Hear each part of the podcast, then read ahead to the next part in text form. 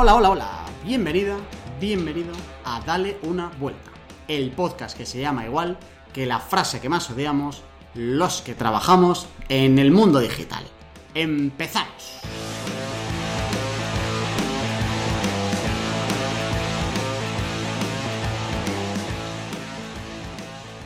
Programa número 4 de la segunda temporada de Dale una vuelta, que sigue teniendo página web, daleunavuelta.digital, que tiene Twitter, arroba dubpodcast, y que tiene Twitch ahora mismo emitiendo en directo. Si estás escuchando el podcast, todo esto te da igual, pero para la próxima, twitch.tv barra dale una vuelta podcast.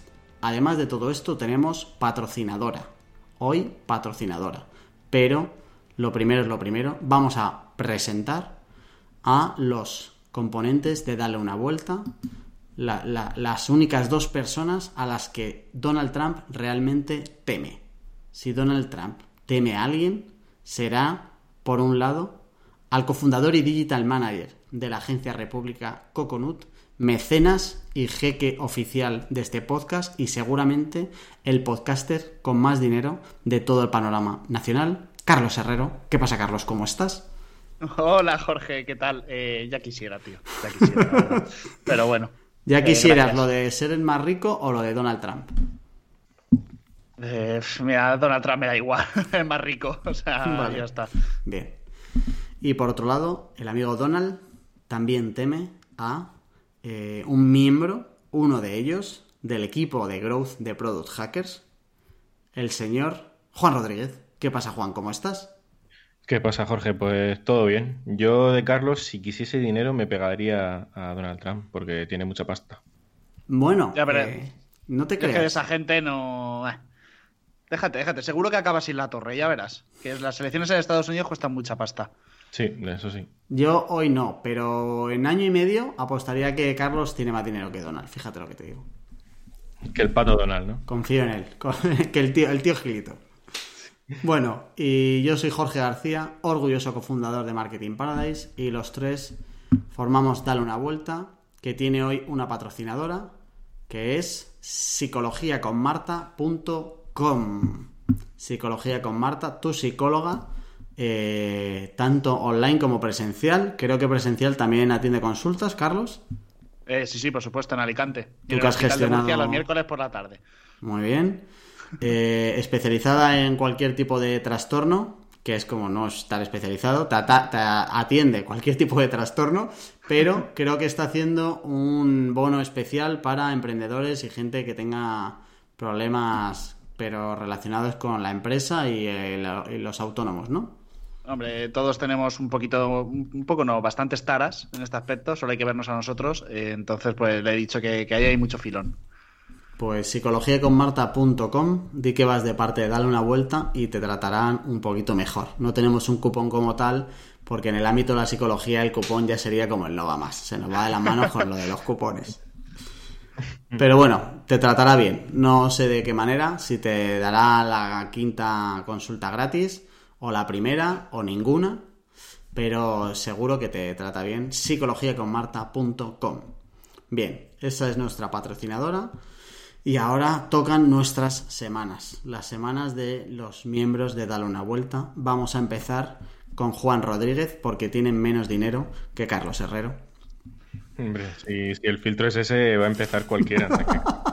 Pero bueno. Eh, yo probablemente cuando, cuando saquemos esto ya tendré grabados como tres o cuatro episodios de Ródogo, del podcast. ojo, ojo, ojo, ojo. Y se viene algo interesante porque estoy ya pues eh, terminando las plantillas, viendo a ver si puedo coger parte del audio, pensando en una nueva página, eh, pensando también en la nueva estructura de la newsletter, que al final terminará siendo como la anterior, pero eh, pensando ya en todo eso. Y luego también, cuando salga esto, también habré empezado un curso de diseño visual para productos digitales, que me flipa. Me he apuntado así un poco por... No van a enseñarme ninguna herramienta, sino van a enseñarme a pensar visualmente. Con- de cara al podcast, eh, has hecho básicamente todo lo que no has hecho para este podcast, ¿no? Eh, pues eh, sí, ¿para qué no vamos a engañar? Vale, perfecto. Muy bien, pues si hubieras practicado con nosotros, a lo mejor no, no estaría pasando Oye, esto, claro. Cuidado que yo he hecho todos los guiones desde el segundo. Desde el segundo episodio. Uh, Pues trapos eso- sucios aquí en directo. Buah, qué feo está eso, Juan. Que, Juan, pero que no te líes. ¿Cuándo es la fecha para que salga el podcast de Rodo? ¿Va a salir antes de Navidades? Sí, sí, sí. Saldrá pues como a finales de este mes. En cuanto retome la, la newsletter ya salen todos los episodios. Vale, bueno. Eh, Charles, Pues nada, yo he tenido el placer de hacer la web mínima viable a nuestra patrocinadora. Así que si queréis conocer un poquito cómo trabajo el diseño web y si os gusta la web, pues que sepáis que, he sido yo. Así que me podéis también a mí escribir. Voy a aprovechar aquí para, para hacerme autopromo. Vale, entonces pues bueno, he estado trabajando en esta web. eh, la agencia pues ahí seguimos. La verdad es que hay poca novedad. Pero sí que, bueno, estoy en un momento que probablemente vengan cambios o de tomar decisiones o de, mm, o de querer hacer cositas, me apetece montar proyectos, estaba ahí pues dándole muchas vueltas, eh, creo que ya en anteriores episodios he dicho, ay, estoy que, que no sé si me estoy agobiando con muchas cosas, que si tal, y pues bueno, pues hablando con Jorge y escuchando su, su podcast, que por cierto ya te dije, me gustó mucho, el primer episodio de Hambrientos, de la felicidad, eh, recomendaba un libro que ya tenía guardado en una lista de Amazon, que era el de Decídete, cómo tomar mejores decisiones, creo que es como tanto en la vida como en el trabajo, y he dicho, pues creo que es un buen momento para cogérmelo y, y leérmelo. Así que ya os contaré en próximos episodios si, si me ha servido de algo o es otro libro de mierda que vuelve a la estantería de estos de desarrollo personal. Joder, no, no, no dejas ni un segundo libre para hacerte autopromo, ¿eh? Joder. Mira, mira si os gusta el diseño web tal y si os gusta pues me contratáis, que no dejas. De- desarrollo web, carlosherrero.net, ahí me podéis contactar, ¿vale? Y ya está, o sea, una web estupenda y fantástica. Lo de barata ya, pues va a ser que no, ¿vale? Pero ya está. Que todo lo bueno cuesta. hasta Eso cuando le dices que no para hacerse autopromo, la respuesta de él es seguir con la autopromo. ¿Te has dado Ey. cuenta? Ha entrado en un viral loop, ¿eh? Es... ¿eh? Madre mía, el el spam loop, ¿eh? Increíble, sí señor. No, y no- además, no lo haré, no lo haré tan mal cuando algunos podcasts me copian las webs. pero que encima lo hace muy rápido. Me ha recordado a los que narran el fútbol en la radio, ¿sabes? Que te cuentan un montón de cosas muy rápidas de tengo mi web, no sé qué, tal, no sé cuántos, carlosherrero.net, tal, te la hago súper guapa, escríbeme, tal. Y pumba, y se te queda todo y va al corazón, ¿eh? A mí, a mí siempre me hubiera gustado trabajar en tiempo de juego o carrusel deportivo. Siempre he dicho, hostia, de gente pagan por estar con los amigotes viendo fútbol y diciendo eh, estupideces. O sea, es fantástico. Si supieras lo que te pagan, eh, te lo le darías una vuelta. Sí, Hmm. ¿tú tienes, tienes conocimientos? Eh, por supuesto, yo estudié periodismo. Bueno, va, pues luego, luego me cuentas. Vale. Eh, bueno, pues os cuento yo dos novedades. Bueno, una novedad, algo, una buena noticia y algo que me tiene como un poco nervioso. La buena noticia es que cuando salga este podcast eh, tendremos dentro a la Paradiser número 11 en un, en un proceso de selección infernal en cuanto a que pues que en un día nos hicimos nueve entrevistas de trabajo que no sabéis lo que es repetir nueve veces lo mismo en una franja de un día acojonante. Y luego que es lo de que tampoco tiene que ser tan infernal. Es que el caso es quejarse, no sé. y luego el día siguiente también tuvimos otras tantas y tal pero bueno ya no lo hemos quitado que sabéis que es algo que me, nos desgasta mucho lo de contratar a gente bueno no contratar pero lo que es la selección y tal Así que eso ya está y lo normal ya es que terminemos 11 el año y ya hasta el año que viene nos hayamos quitado ese tema. Ojalá que haya que cogerlo antes, pero bueno, en principio no parece. Y luego... Bueno, pero eh, Jorge, perdona, te interrumpo simplemente para darte la enhorabuena. Muchas gracias, que, que el equipo está creciendo, que la gente Sí. va bien, así que Sí. enhorabuena, que 11 personas es un número ya Sí, eh, importante, ¿eh? Gracias, gracias. Ha sido una- un mal año, ¿eh? O sea, que, que al final esto es ya más pensando en el que entra, pero no ha sido un buen año en general por varias cosas. Eh, y entonces, por lo menos, esto sí que nos sirve para coger impulso para el siguiente. Pero bueno, que Bien. sí, la verdad es que bien, bien. Eh, y luego tenemos la gran que tomar ya la gran decisión de lo que queda de año, que es qué hacemos con la oficina. Se ha planteado, eh, la semana pasada hablé con el casero para que se bajara un poco los pantalones y nos hiciera un buen recorte, nos hiciera un buen recorte en el alquiler y el casero ha dicho que de recorte los huevos de Manolo.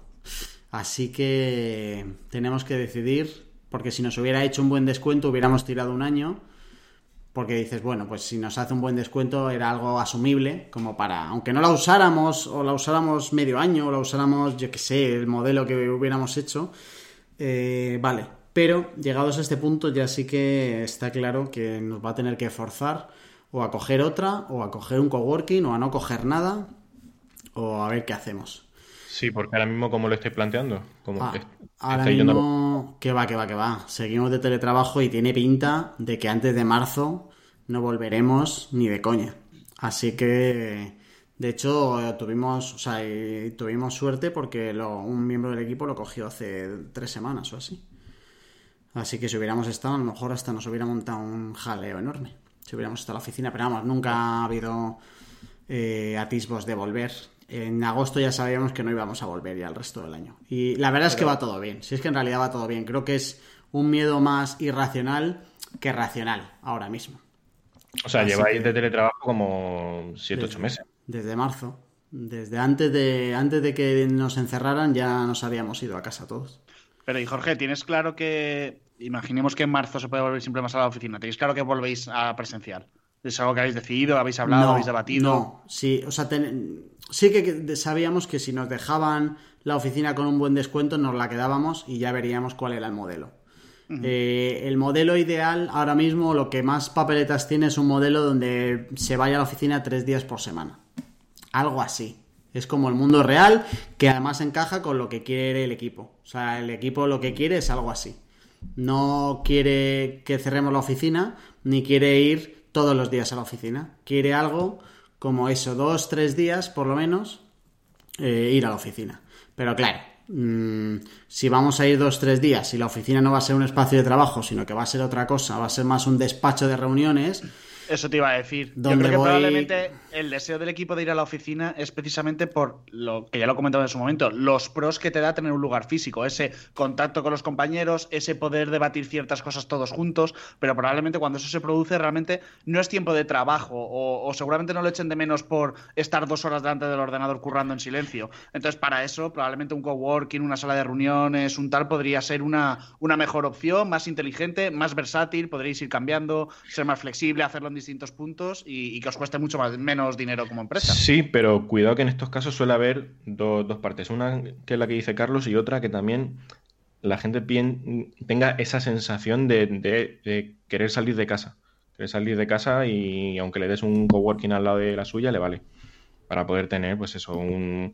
Eh, no sé cómo decirlo, eh, horario todos los días de salgo a las 9, voy a currar enfrente de casa, pero no estoy metido en mi casa de lo que sea, 50 metros cuadrados, en mi habitación, si comparto piso, lo que sea, por tener esa salida. Entonces, yo creo que con un coworking, las dos, al menos a mí, si me dijeran, oye, te doy un coworking a tu casa, pues algunos días quizá a lo mejor lo cogería, pero por salir de casa, por tener esa rutina. Sí, esa es una de las opciones. Lo que pasa es que cuando te pones a mirarlos, eh, no se da cuenta. No se da cuenta. No se da cuenta. o por lo menos no hay mucha diferencia entre una oficina para ti y un coworking con 11 sitios, ¿sabes? Vamos, yo creo que sale mucho más caro un coworking con 11 sitios que una oficina. Puede ser. todo clarísimo. De hecho, al final, eh, el coworking realmente de lo que se trata es un poco de no estar solo en una oficina y además el, no tener que alquilar una oficina. Pero llega un momento que por volumen. Eh, es más, yo te diría que incluso Depende del coworking, pero con tres personas seguro que te sale más a cuenta una oficina apañada que, mm. tres al mismo tiempo de forma independiente pagando un puesto de trabajo. Esa es la historia. Que además el coworking tendría que ser en Madrid y un coworking en Madrid es más caro que una oficina de Corcón. Bueno, esa otra, más desplazamientos, más tal. En fin, no sé. Sí, y ahora tenemos, creo que es la mitad del equipo justo que vive en la zona sur de Madrid. Alcorcón, Rivas, Getafe, o sea que es que al 50% tampoco le interesa o nos interesa el tener la oficina en el centro de Madrid, ¿sabes? Así que mm, tampoco nos ha parecido una opción. Yo cuando he preguntado, he preguntado a tres o cuatro, los pregunté antes de verano, en plan adelantándome por si esto pudiera pasar, no, o sea, no, te sale a cuenta. Si lo vas a hacer por ahorrar dinero, no te sale a cuenta. De hecho, eh, Juan, en, bueno, eh, eh, en Produja, que es verdad que tú has entrado más recientemente, pero acaban de cerrar las oficinas, ¿no? Si no me, equivoco. Sí, sí, hace, hace cuestión de una semana y algo se hizo la mudanza. O sea, ya la oficina no tenemos, está en alquiler ese espacio. O sea, que, que que es por ejemplo, sí que tomado la decisión de, full remote, ¿no? sí, sí, sí, porque yo, por ejemplo, tengo compañeros, yo que sé, en, en Mallorca, en Almería, en Valencia, cada vez más. Entonces, pues sí que, pues, al menos en el modelo de Product pues no tiene sentido tener, tener una oficina. Yo, es verdad, nosotros en, el caso de, de República Conut, eh, es verdad que además de la oficina, más allá de simplemente puesto de trabajo, que es verdad que hay un compañero que sigue está todos los días, porque le pasa un poco lo que comentaba Jorge, de a él le gusta eso de salir, es verdad que a, la, casa se le cae un poco encima. Eh, nosotros, como tenemos toda la parte de productora, que abajo tenemos un estudio, eh, hay mucho material que guardar, tal, o sea, es que incluso aunque decidiéramos que los puestos de trabajo no están en, una oficina, como mínimo un almacén o algo de ese estilo donde tener material. Entonces, claro, ya empiezas y dices, hostia, un almacén, por poco que me quiera gastar y esté en condiciones, ya me meto en X. Joder, pues ya que me pongo, pues para eso tengo algún puesto, pues ya que para eso tenemos oficina todos, por si acaso. En mm. fin, eh, pero bueno.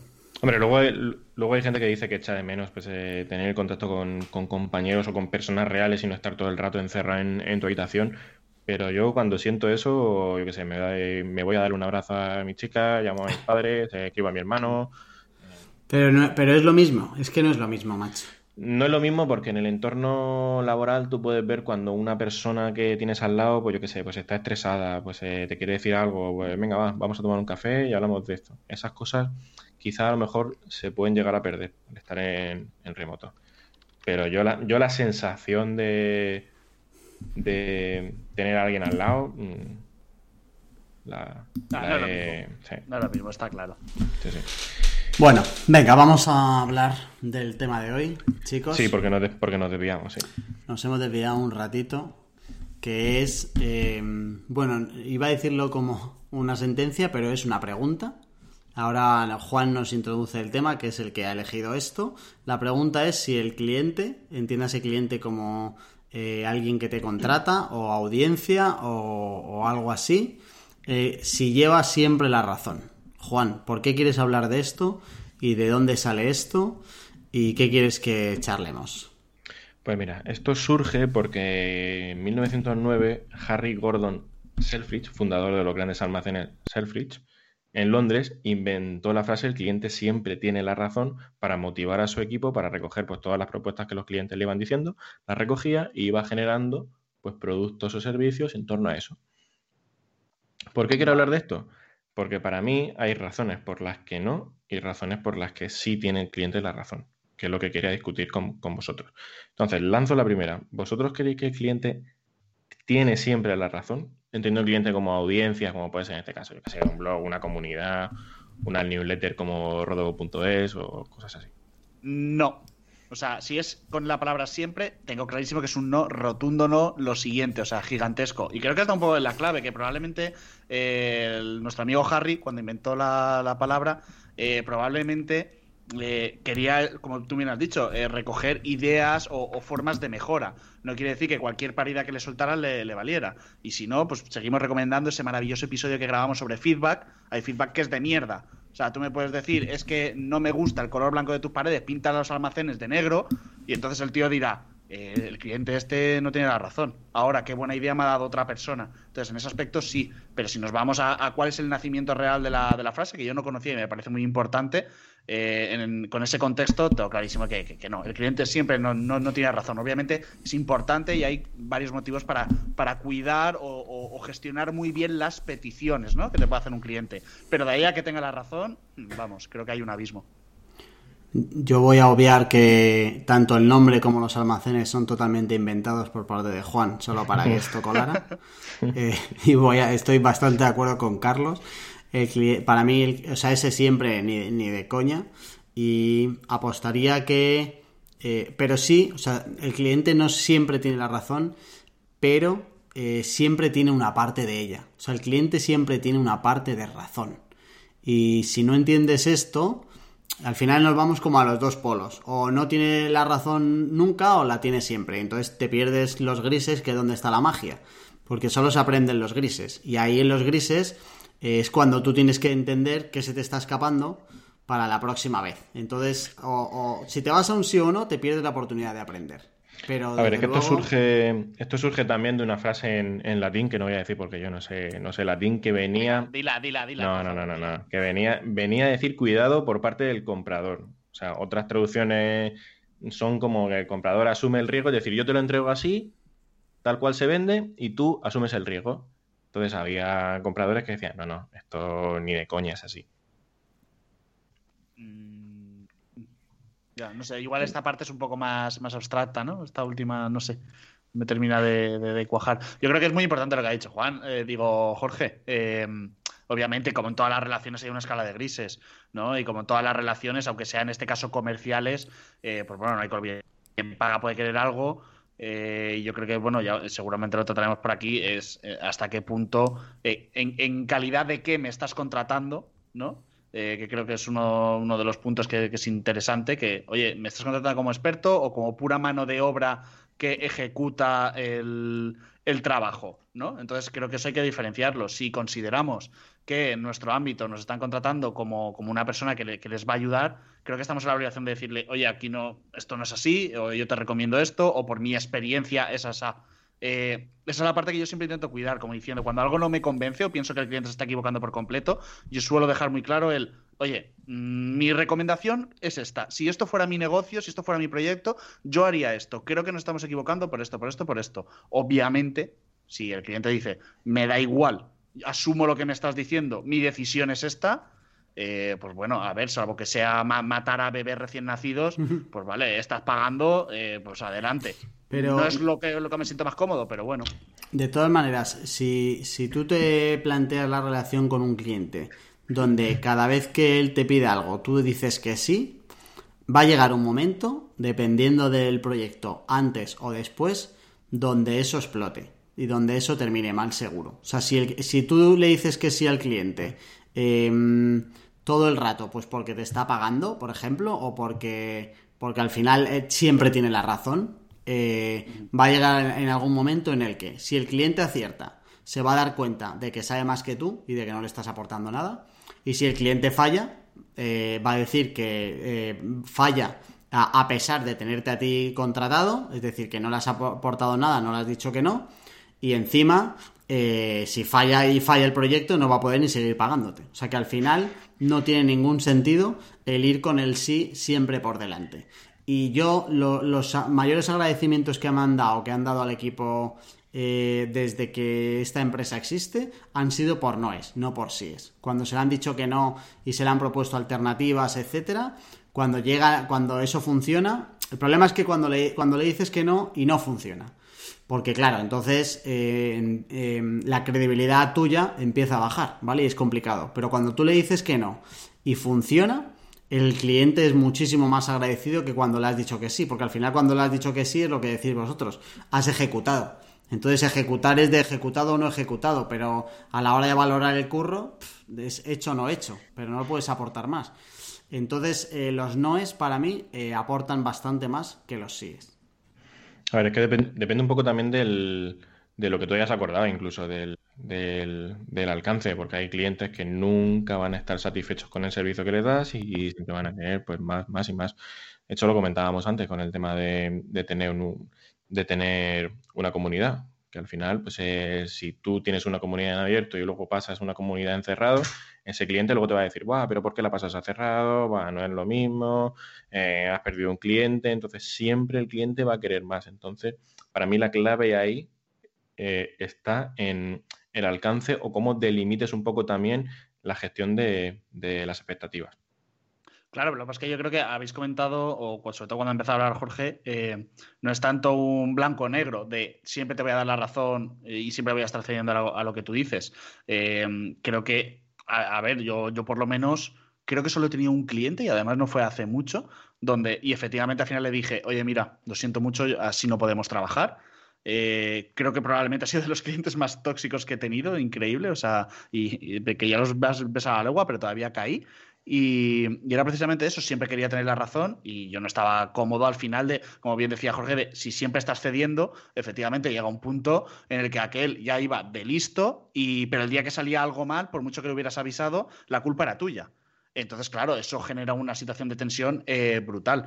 Obviamente, lo que sí que creo que ocurre a veces es que nos guste o no, estamos dando un servicio eh, y es posible que hayan ciertos detalles que, incluso puedan tener incluso un punto subjetivo o, que bueno, que a veces sí es un poco capricho más del cliente que tiene una forma de, o la apuesta es contraria, que como bien ha dicho Jorge, a veces también nos equivocamos en las apuestas o los caminos a, a seguir. Entonces, pues bueno, en principio somos nosotros los expertos, nos contratan para ello, pero a veces el cliente también puede conocer muy bien su sector o su tipología de cliente o, lo que sea y dice que no, que no, que me hagas caso, que vamos a ir por esta vía. Y pues bueno, pues sí, a, veces cedes y aunque te equivoques, pues, pues bueno, creo que, es algo que está ahí. El tema es eso, que, que no sea siempre así, ni que, vamos, a mí no se me ocurre decirle a un cliente, oye, si empezamos a trabajar juntos me tienes que hacer caso como si yo fuera la Biblia en, en tal. En principio sí, pero obviamente él tiene que tener un peso, o sea, o no, yo pienso que no le puedo negar ese peso si no le digo aquí paramos de trabajar. No, es que al final es una colaboración, es que tú lo has dicho antes, te contratan como, como experto en el tema y si tú como experto en ese tema en concreto crees que, se está desviando del objetivo, pues tu, tu labor es decírselo. O sea, eso sí, eso, eso sí que es verdad. Yo lo que hago es no callarme. Si algo pienso que... no es correcto, lo digo. Sí, porque es que luego si algo, si algo sale mal, eh, el error va a ser tuyo y si algo sale bien, el, acierto va a ser suyo. Entonces... Y, y cuando no me callo, lo dejo por correo. Eso sí que me parece súper importante, porque muchas veces se habla por teléfono y luego había puesto un correo para decir, vale, como hemos hablado por teléfono, activamos esto. Eh, recuerdo que mi posición es esta, pero bueno, vamos a probar. Y la de veces, que me ha tocado a veces cuando la cosa, a lo mejor el error ha sido un poco grande o ha afectado de forma bastante negativa, recuperas un poco, no recuperar el correo como diciendo, te lo dije, pero si, si en algún momento la cosa se puede poner un poco tensa, como diciendo, oye, vamos a ver, los puntos sobre las IES eh, oye, ha salido mal, no pasa nada, encantado de seguir trabajando para darle la vuelta. Eh, vamos a probar por esta vía, que además es, como te dije en este momento, por la que apostábamos. Hemos probado una cosa, no ha funcionado, ya sabemos que esto no funciona, no pasa nada. Vamos a ir por otra vía, pero cuidado con estas cosas, ¿sabes? Porque es verdad, pero depende mucho del cliente y cada uno es un mundo. Colaboración, colaboración al final. Sin más. O sea, para mí esas serían las razones por las que el cliente no siempre tiene la razón. Eh, todo lo que hemos todo lo que hemos estado comentando, además de una razón que cuando estás trabajando, bueno, vosotros lo sabréis más en, servicios, que es la parte de cuidar al equipo que tenéis vosotros, eh, tanto en Marketing Paradise como en República Coconut. Si el cliente siempre es quien te está pidiendo a ti cosas y es el que lleva la mano, al final tu equipo es ejecutor, que creo que lo decía Carlos antes. Entonces eso luego al final puede quemar al equipo. No sé si habéis mm. tenido vosotros esa experiencia de que mm, el equipo al final se quema porque el cliente cree siempre lleva la razón y... Em, yo he tenido varias de esas eh, eh, situaciones en las que eh, te tocan clientes más complicados. Em, creo que también ha sido en parte porque el equipo no ha sabido tratarlos, que es que es, que es, es complicado esto. O sea, es que los de marketing nos falta pasar con, por psicología con Marta tres veces por semana, pero para aprender psicología. O sea, porque al final. Tiene, perdona, Jorge, tiene bonos de cinco sesiones y de diez. pues a lo mejor si hace descuento de grupo, a lo mejor vamos los 10 un día allí a un Zoom, porque mm, eh, tienes que aprender un poco a, tratar. O sea, tienes que aprender a llevar las relaciones y a cuando un cliente te está diciendo A, en realidad tú entender que te está diciendo C. ¿vale? Y hasta que cuando entiendes que te está diciendo C, ya es cuando le contestas a la, a la C, no a la A. Y eso pasa mucho.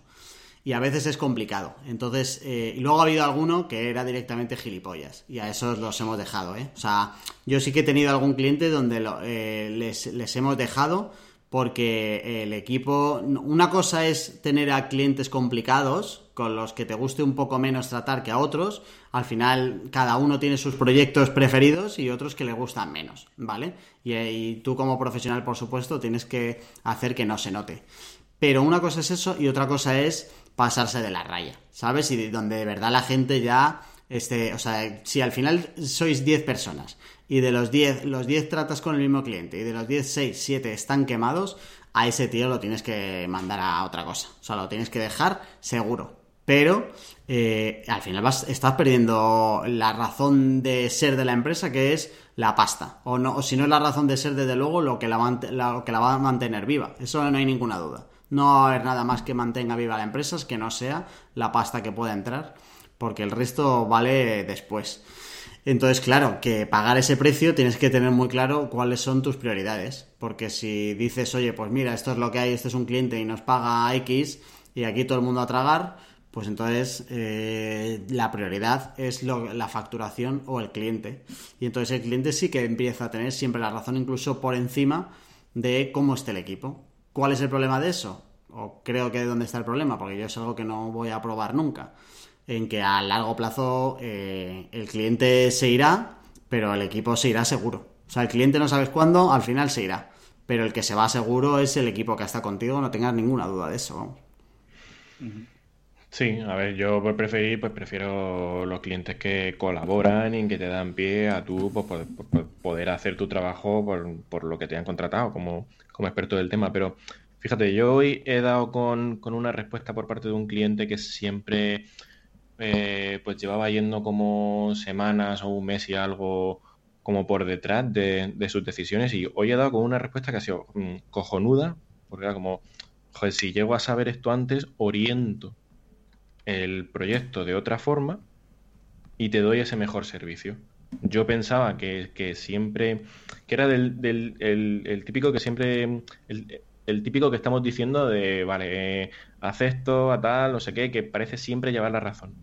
Pero hoy justo he dado con algo que es como, joder, eh, si lo llevo a saber, entonces, pues sí que yo creo que hay que un poco, lo que comentaba antes, eh, acotar un poco el proyecto, expectativas y luego estar preguntando siempre, rascando los cinco por qué. De, vale, pues ¿por qué necesitas esto? Porque a lo mejor un cliente cree siempre llevar la razón porque internamente tiene sus, sus tiempos y tú tienes otros tiempos, que puede ser también.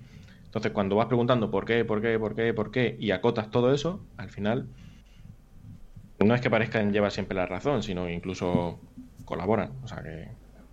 Sí, muchas veces eh, es una forma de, enfocarlo de otra manera. Yo creo que, que un, obviamente que los clientes también se equivocan, ¿no? Y, y muchas veces no, no, es que vengan por, por quitarte la razón, sino que puede ser desde, que no tengan el mismo conocimiento que tú en cierto tema y lo que para ellos no terminan de entender, pues te, te, lanzan a ti, ¿no? Como, oye, ¿por qué no estamos haciendo esto? ¿Y por qué? Si a lo mejor he visto que la otra empresa hace lo otro. A lo mejor decimos, ya, ya, pero eso no quiere decir que a ti también te funcione. O es que eh, yo tengo otro caso que he visto que, que, tal, ya, pero es que en este caso, o sea, muchas veces también creo que hay una parte de, desconocimiento o de, o, de que si, hay cero maldad, obviamente, ¿no? Sino de, oye, pues tengo una creencia muy fuerte y muchas veces eso que acabas de explicar, ¿no? De, a ver, pero ¿Qué, es realmente lo que quieres? O sea, ¿por, qué pones tanto énfasis en esto? No, porque me preocupa que esto tal. Pero ¿y si esto... Ah, vale, pero entonces tú lo que realmente quieres es esto otro. Y entonces, ¿por qué para hacer esto no hacemos esto otro que te va a dar más resultados más rápido y es más fácil de implementarlo en tu negocio? ah, ostras, pues me vale, me vale. Y entonces dices, coño, estamos haciendo, hemos llegado por otra vía a lo que tú quieres. Y luego ya por, cerrar esta parte, ¿vale? Porque no, me lo quiero dejar en el tintero, ya que hemos empezado con, frasecitas de mentira, voy a decir yo una de verdad, sobre, sobre cuidar al equipo, ¿no? Del, eh, la famosa frase esta de que igual también es mentira, eh, como todas las de Winston Churchill. Eh, lo de cuidar a los empleados de Richard Branson puede ser de, Virgin, de, que dice los clientes no son lo primero, sino que, que si tú cuidas de tus empleados, ellos cuidarán de tus clientes. Y creo que es muy importante y estoy totalmente de acuerdo con lo que ha dicho, lo que ha dicho Jorge, de un cliente, nos gusta o no, tarde o temprano se acaba yendo. O sea, yo creo que hay, hay incluso clientes que están contentos, pero bueno, a veces es, pues aparece otra agencia, cambian un puesto al director comercial y enchufan a la agencia de turno. Eh, hay veces que incluso pierdes clientes eso por, no por un mal trabajo, sino porque era momento de cambio. Y, pero joder, tener un equipo quemado, eh, como bien dice Jorge, me parece mucho peor que, tener que estar aguantando un cliente eh, a toda costa. Eso es. Y luego, razones por las que el cliente sí tiene la razón, pues la, la comentado Jorge. Al final los clientes son, son la pasta, son parte fundamental de un negocio. Y luego yo quería debatir con, con, vosotros dos mm, una razón por la que el cliente tiene la razón, que es la opinión negativa que te pueda dar cuando ese cliente habla con otros clientes y puede decirle, no, no, pues no contrates a tal o no te juntes con tal, que, que, es un metías y no te va a hacer un buen curso. Pero ¿por qué te va a dar, por qué va a dar ese feedback? O sea, no creo que no sea tanto por no darle la razón, sino por una mala experiencia. O sea, y no tienen por qué ir de la mano, creo. Puede ser, puede ser que sea un cliente, por ejemplo, eh, y sin pensar en nadie, eh, puede ser que sea un cliente muy cabezón, que siempre esté diciéndote, haz esto y tú digas, no, que así no vamos a crecer, y estés siempre estrellándote con ese cliente, y luego al final la experiencia que se lleva al final ese cliente es negativa, con lo cual la opinión que va a dar de ti no, no, es que son unos cerrados, es que, es que no se abren a nuevas ideas. Es su perspectiva al final. Y su opinión. Pero ¿y esta referencia al diario ASA que ha venido? Pues mira, eh, no le he podido evitar. No, yo, no sé si Jorge estará, estará de acuerdo, pero em, yo creo que, es un riesgo que, en cierto modo asumes. Te quiero decir, eh, no puedes evitar o sea, el caso que tú has descrito es pues, pues un cliente que, encima será culpa suya que las cosas no hayan salido bien y encima todavía en lugar de, reconocerlo y, callarse, eh, su ego le puede más, ¿no? Su orgullo de decir, yo no voy a reconocer que me he equivocado, voy a echar la culpa a la agencia y encima, eh, bueno, créetelo tú, pero es que encima lo, va divulgando por ahí. Pues bueno, creo que es un caso súper concreto eh, que por suerte pues no, no, no suelen ser la gran mayoría, eh, y que bueno, que es un riesgo que, que, ahí asumes, ¿no? De que no puedes evitar que a veces alguien pueda comentar a otro cercano suyo, pues con esta agencia no trabajes. Pues bueno, eso es lo que hay. Sí, mm. para mí estoy de acuerdo. O sea, eso es un riesgo que hay que correr. Y es más, eh, he estado pensando en lo que hablabais y me voy a poner un poco nazi. Eh, creo, y creo, o sea, y es un poco contrario a lo que ha dicho Carlos antes, de lo de que al final el cliente como que tiene que estar que al final es el cliente, lo que decís de colaboración y tal. Em, yo creo que un cliente tiene que hacer dos cosas. O sea, un cliente de los nuestros, ¿vale? Uno, pagar. Y dos, darte toda la información de lo que tiene que ver con el negocio. Pero em, cuando pasas a un tercer paso, que no sé cualquiera de estos dos, eh, lo único que pasa es que todo se eh, distorsiona o se hace más lento o se pervierte en alguna manera. Igual que cuando tú, no va, cuando tú vas al mecánico, eh, no te metes, no metes la cabeza en el capó y le dices, oye, aprieta esto a ver qué pasa, los clientes eh, te pagan para que lo hagas tú, no para que te, que te digan ni lo que hay que hacer, ni para que eh, tengan que darte las soluciones. Lo que tienen que hacer es pagar y darte algo que tú no tienes y que es crítico, que es la parte del negocio, ¿vale? Que eso o te la cuentan ellos o está claro que no va a funcionar. Pero no se me ocurre nada más donde el cliente tenga que intervenir si eh, no se lo pedimos. Claro, yo es que al venir de empresas grandes, ahora estoy viendo vuestra perspectiva. De hecho, me pasó con un cliente que yo le decía, mira, eh, nos metemos en un Excel, priorizamos las ideas, priorizamos todo el roadmap y me dijo, mira, Juan, que yo paso de hacer esto. Que claro, es que para eso te ha pagado. Que hagas tú lo que tú consideres para llegar al objetivo de tal. Y dije, hostia, cojonudo. Pero claro, ¿cuál era mi, experiencia anterior? Pues juntar eh, en cliente, digo, en, en el famoso diario que has nombrado antes. Mira, pues se junta el equipo de tecnología, se junta el equipo de diseño, se junta el equipo editorial, se junta no sé qué, no sé cuánto, y al final se acaba saliendo un Frankenstein priorizado del que tú no tienes ni puta idea. ¿Y qué pasa ahora? Llega y dice, mira, no me cuentes milonga, yo te he contratado para que tú llegues a este objetivo, haz lo que tengas que hacer. Y pídeme lo que necesites. Digo, vale, pues necesito esto, esto y esto. Y lo tengo justo al día para poder seguir avanzando con eso. Eso, chapo. Mm. Perfecto. Yo entiendo totalmente, me encanta el símil ¿eh? del mecánico, de hecho es que me, lo voy a guardar porque en ciertos ámbitos creo que, es muy bueno. Eh, pero también volvemos a lo mismo, hoy estoy yo también en plan depende y escala de grises y creo que depende mucho de también incluso del servicio o demás. En el caso del mecánico, ¿por qué? Porque creo que hay un, un hecho súper objetivo o, en sí mismo un objetivo, ¿no? De, eh, pues no sé, el, mm, coche me hace un ruido raro, eh, te llevo, te pago y ya no hace un ruido raro. Mm, vale, de acuerdo, se ha cumplido el objetivo, por lo tanto estoy satisfecho. No sé qué has hecho y me da igual esto en parte puede estar bien, es verdad, nos centramos en un objetivo. Si se cumple el objetivo, está bien hecho el trabajo. Si no, no. Y eso creo que es bastante peligroso. Hay veces que es, ¿por qué no se cumple el objetivo? ¿Vale? Entonces, un cliente que, que pasa totalmente y que simplemente va a mirar si dentro del plazo que se haya estipulado, tres, seis meses, un año, se ha alcanzado el objetivo o no, sin importarle cómo se ha hecho, mm, oye, pueden pasar muchas cosas por en medio de que no se cumpla o no. Eh, incluso imagínate, servicios como posicionamiento web. No te cuento nada, sino ahí nos involucra muchas veces el propio cliente,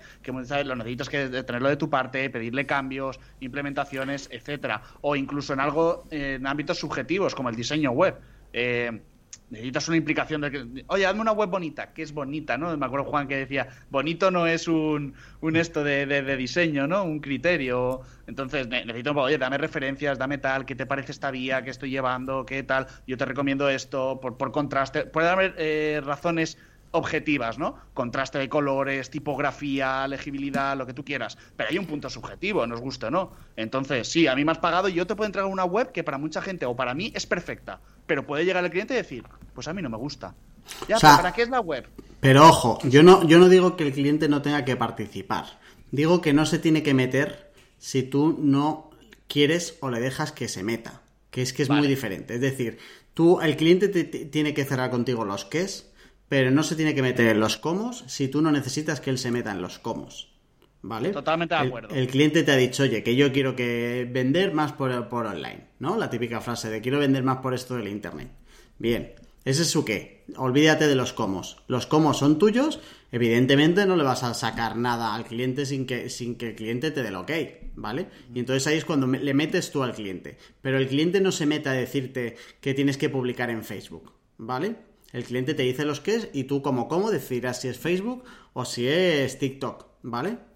O sea, yo me refiero sobre todo a eso, a que al final tiene que ser el contratado el que abra la puerta para que el contratador se meta, te aporte lo que te tiene que aportar y ya está. Si al final el cliente no es un enemigo, es un amigo, pero que es un amigo que vale para algunas cosas. Cuando toque eh, meterle, se mete, le pregunta lo que tienes que preguntar y le vuelves a sacar. Porque si le metes en los comos, como decía Juan, de soy un miembro más del equipo y aporto mis cosas todo el rato y no sé qué, no digo que tenga que salir mal, pero es una relación mucho más compleja y enturbia muchísimo. Y luego que hay muchos clientes que tienen clarísimo, y me parece un, un razonamiento muy acertado, que si te pagan es para desentenderse, no para sobreentenderse. Sí, totalmente, para delegar precisamente. Claro. Y más, al menos en nuestro caso, como, como agencia. Yo creo, a ver, pues totalmente de acuerdo contigo. ¿eh? De, hecho, de la misma manera que he puesto unos ejemplos donde a lo mejor como bien dices, eh, tú sí que buscas la involucración del cliente, hay otros donde yo tengo claro que cuanto más involucran es peor. Y a mí por lo menos me, me pasa la publicidad online. Eh, ahí sí que hay un objetivo súper claro. A ver, ¿por qué estás haciendo publi? No, pues es que quiero vender más, tal, mi objetivo es este. Venga, me da igual, sea una tienda online, sea simplemente petición de leads, miras un poquito, tasas de conversiones, si han tenido campañas anteriores, cómo estaban funcionando, cómo lo tenían montado. Digo, vale, ¿qué quieres aumentar? ¿Un 30% o este es el objetivo? De acuerdo. Pero claro, he tenido clientes de eh, el copy este, la creatividad esta, eh, tal, y decir, oye, mm, ¿me quieres dejar a mí? O sea, tú espérate y si, si dentro de dos meses o el plazo que, cuente o que yo considere necesario para optimizar la cuenta es este, eh, vemos objetivos y los he cumplido, te aseguro que te va a dar igual si el copy era el que tú me habías propuesto o no. Y el caso es que me ha pasado. O sea, yo llego a volverle a decir clientes, oye, ¿podemos volver a los copies originales? Porque nos han metido en el tema de copy, es que nos gustaría. Oye, no estamos muy de acuerdo. Y a las dos semanas decirle, oye, es que estamos perdiendo. Luego, cuando no alcance el objetivo, me echarás la culpa a mí pero es que eh, los copies que hemos puesto no están funcionando para nada. Y te lo tengo que decir, te has metido, has tocado, te has metido donde no te llaman y, la estamos cagando y estamos perdiendo el tiempo y estás complicando efectivamente, como tú bien dices, la, relación, la verdad. O sea, yo tengo claro que hay que hacerles currar muchísimo, bueno, muchísimo. Mucho al principio para que te den toda la información necesaria, porque si, si tú no sabes sobre ese sector, pues al final, por mucho que te metas una semana o dos, no, no vas a saberlo ni la mínima parte de información que, tiene el cliente sobre, sobre su sector. Y luego, en determinados momentos puntuales. Porque si está trabajando siempre contigo, al final eh, es un, ir y venir de ideas, mezclar conceptos y al final es que sale peor. Entonces yo soy partidario de que sí, pero en momentos puntuales. Puede ser, yo qué sé, pues al final del, primer mes para ver resultados, al final del segundo, eh, con algo que lleve un poco más de, esfuerzo, pero, pero no siempre. Yo para lo que decía Carlos, al final lo que hago a veces es, eh, y se lo digo al equipo, porque al final como todos hablamos con los clientes ya, a veces cuando me vienen de, oye, no sé quién, como que quiere sacar esto y quiere sacar esto, pero que no le veo sentido, etcétera, eh, creo que es obligatorio el, tener un par de golpes de, oye, eh, que esto no lo vemos, que esto no lo vemos un par de veces, si aún así siguen empujando para sacarlo, eh, le damos de los 10 días. O sea, vale, pues sácalo, sácalo 10 días. Si va bien, el cliente te ha dado una buena idea que hemos probado y que va de puta madre. Y si va mal, el cliente ya ha visto que va mal y ya está. Pero es que es imposible, si no, si no pruebas algunas cosas, es imposible que la gente entienda que no era una buena idea. Entonces, intentamos que sea una cagada lo más barata posible eh, nos ha pasado también un montón lo de que revisar copies y revisar diseños y tal, que es que no ganas absolutamente nada. O sea, es que estoy seguro de que entre la primera versión que le mandas y la última que él quiere sacar, no hay ni siquiera tanta diferencia como para estar 12 días y, y 35 correos de ahora cámbiame esto y la prueba no sé qué, ningún sentido tiene eso. A, veces es el tamaño del logo. Si es que no, no es más. Es que se, que, se, vea más. Y, un cambio de, de, copy o texto, ¿cómo lo gestionáis? Porque luego al final es como o sale esto o, o no sale. Es que, a ver, volvemos a decir, yo creo que depende mucho del cliente, de cómo lo conozcas, de, cómo tal. O sea, eh, hay clientes que, sabes que son súper cabezones. Eh, que tal yo, por ejemplo, en este caso concreto, eh, sé que es un cliente que nos deja bastante libertad, pero cuando se pone tiquismiqui con una cosita en concreto, puede ser muy pesado. Entonces lo que digo es, bueno, vamos a darle este pequeño gusto porque trabajo a gusto con él, paga bien, nos entendemos bien, pero por ejemplo, en este caso era un grupo de anuncios y lo cambié en uno en concreto. Le dije, venga, se lo voy a cambiar en este y le voy a enseñar. Entonces, claro, a la semana le compraré resultados. Le dije, oye, no es por nada, pero mira, que hicimos el cambio que, me propusiste, que, en un principio guay, eh, esto no está funcionando como tal. Es una manera de que no afecte de forma muy grande a lo que yo pienso que hay que hacer. Eh, es que en este caso estaba bastante claro que iba a funcionar peor, ¿vale? Eh, y se lo enseñé y dijo, ah, no, no, no, vale, vale, vale, pues tienes razón. pero bueno, es que hay veces que que oye, que también hay que entender pues, que es su marca, es su negocio y que, quieras que no, siempre hay un puntito a lo mejor más sentimental ¿no? y menos racional de que nosotros podamos tener o incluso analítico en estas cosas, ¿no? De, ay, es que es el anuncio de mi marca, digo, tío. Que aquí lo que me interesa es que acaben en, la web y hagan esto, ¿vale? Pero por eso, bueno, a veces es un poco ese tira y afloja, ¿no? De, buscar un equilibrio. Eh, pero depende de cada cliente. Hay otros clientes que, tengo claro que, que, digo, oye, no, tengo más confianza, le digo, oye, de verdad, como hagamos esto, yo estoy totalmente en desacuerdo, yo creo que no va a funcionar. No me siento, se lo digo, no me siento cómodo haciendo esto porque es que sé que nos vamos a dar el batacazo y me sabe fatal. Pero esos clientes que tengo muy buena relación, pues soy más transparente, ¿no? Depende de mucho, no sé. Yo al menos lo gestiono así. Mm, yo creo que la clave aquí está en balancear esos clientes que son muy mm, abrasivos, que te quitan muchísima energía, con los que en realidad te dejan la libertad para que tú puedas probar lo que quieras y, y te dan pues esa ese campo ancho para tú experimentar y, hacer todas las cosas que, creas necesarias. A ver, también te digo, clientes abrasivos, si los defines abrasivos, Es que no yo sé te, cómo Claro, yo, te diría, quítatelos, ¿sabes? O sea, tarde o temprano. O sea, yo creo lo, lo que decimos es, eh, el escenario ideal, como bien decía Jorge, oye, eh, me has contratado para algo, si de verdad vienes a contratarme es para que tú delegues y deja que me encargue yo, tú dedícate a lo tuyo y yo me voy a dedicar a lo mío y vamos a ver, vamos a hacer que funcione. Entonces, eh, ese es el escenario ideal, pero hay que entender que por debajo de ese escenario ideal, pues hay varias casuísticas de decir, bueno, pues este un poquito, aquí cedo, este te trato de otra manera, y luego creo que hay una línea que ya cada uno la pone en el punto que, considera que no se debe de cruzar. Y esto me da para, dar pie a que creo que eh, nos hemos enfocado mucho ¿no? en, ese cliente de, de agencia ¿vale? Eh, que parece que tenemos muy claro muchas veces de, eh, pues bueno, a veces hay que ceder, es el que paga, es el que no. Tenemos muy claro esa relación de, oye, yo hago un trabajo y tú me vas a pagar después. Pero esta semana que, mm, eh, bueno, mm, vamos a hacer un poquito de promoción, que un tuitero tan famoso como Nudistal ha sacado, ha sacado su newsletter de pago, se le han tirado al cuello, ¿no? Y entonces digo, ostras, es que aquí tu cliente es la audiencia, ¿no? Y es como, abrimos este melón, ¿no? de que cuando tienes que darle la razón a la audiencia. Parece que aquí como que somos mucho más nazis de, oye, no, esto es mi contenido y yo escribo lo que quiero. Y hasta aquí he llegado, tú no me tienes que, cambiar de opinión. Aquí como que sí que somos más cortantes. ¿Qué pensáis en este caso? ¿Hay, más poder por parte del creador o aquí también la audiencia es cliente tarde o temprano? Uf, es que... Os acabo, de ¿eh? acabo de matar en un momento porque me haya pues chapas soltado. Sí, no, a ver, yo, yo soy partidario de que si, si hay una audiencia que te has construido en base a ese contenido, puedes seguir haciéndolo. Y quien quiera seguirte porque aportas contenido de valor y, has aportado eso, te va a seguir. Va a seguir estando ahí. Eh, yo creo que em, respondería lo mismo. O sea, al final aquí tenemos la audiencia como cliente. Em, creo que es un poco diferente de lo otro. Eh, de la audiencia, o sea, del cliente como em, desde la empresa del servicio, eh, creo que aquí hay que escucharles un poco más. porque mm, aquí no hay una persona que sepa más y que le quiera quitar tiempo o le quiera aportar conocimientos al cliente, eh, eh, hay otra cosa. Hay una audiencia que quiere consumir determinado tipo de contenido. Y entonces tienes que escucharles un poco más.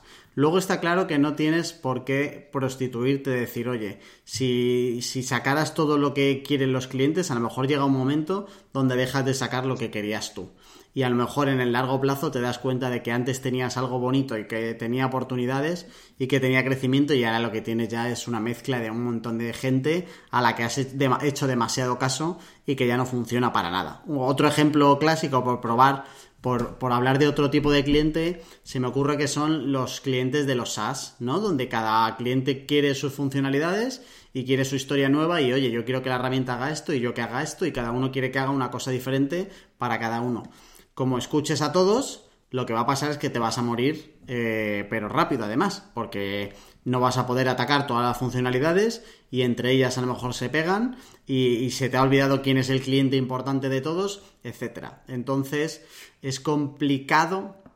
El, yo creo que cada caso, el tipo de cliente tiene un poco más de razón que otro. Yo creo que el cliente de servicios tiene eh, muy poca razón Creo que el cliente de, que, de audiencia, es decir, el cliente que consume una newsletter o que consume un medio de comunicación, un blog o un podcast, ese tipo de cliente que paga por determinados contenidos, el clásico Patreon de ahora, tiene muchísima más razón por lo que acabo de explicar. Es que es muy diferente la relación y mm, al final todo termina, todos los casos terminan igual y es pues si no me das la razón y no me encajas, me voy. Lo que pasa es que con el de servicio eh, puedes defenderlo mejor si llegas a determinados objetivos.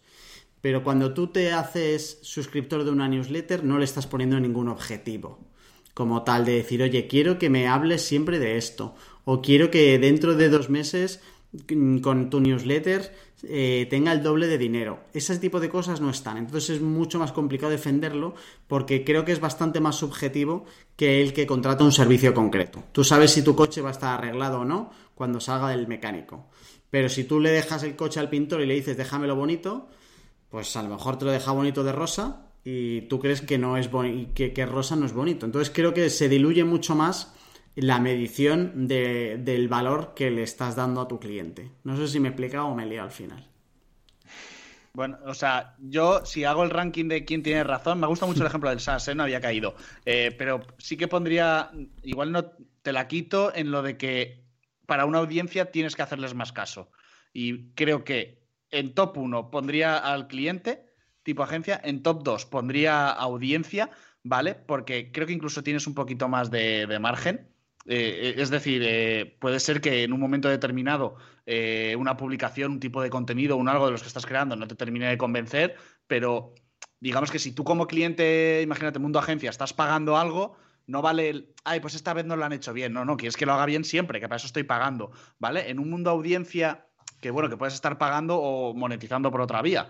Eh, creo que ese es un poquito más permisivo. Porque bueno, esta vez de este tema, lo puedo entender, está relacionado. A mí en esta ocasión no me ha entusiasmado tanto. No sé, creo que no dejas eh, de, no te, te, das de baja de Netflix porque la nueva serie que saque no te mole. Te esperas probablemente a la siguiente. Ahora, si tú estás pagando la serie, quieres que la serie te mole. O sea, ahí, no hay, ahí no hay medias tintas, ¿vale? En el SAS además sí que es el tercero porque ahí sí que creo que es el foco de, bueno, el gran volumen, creo que hay un desarrollo muy claro, seguramente una línea de desarrollo de, la herramienta y en todo caso y, eh, tendrás en cuenta un poco las opiniones que más se repiten, ¿no? Más que, más que de opiniones concretas.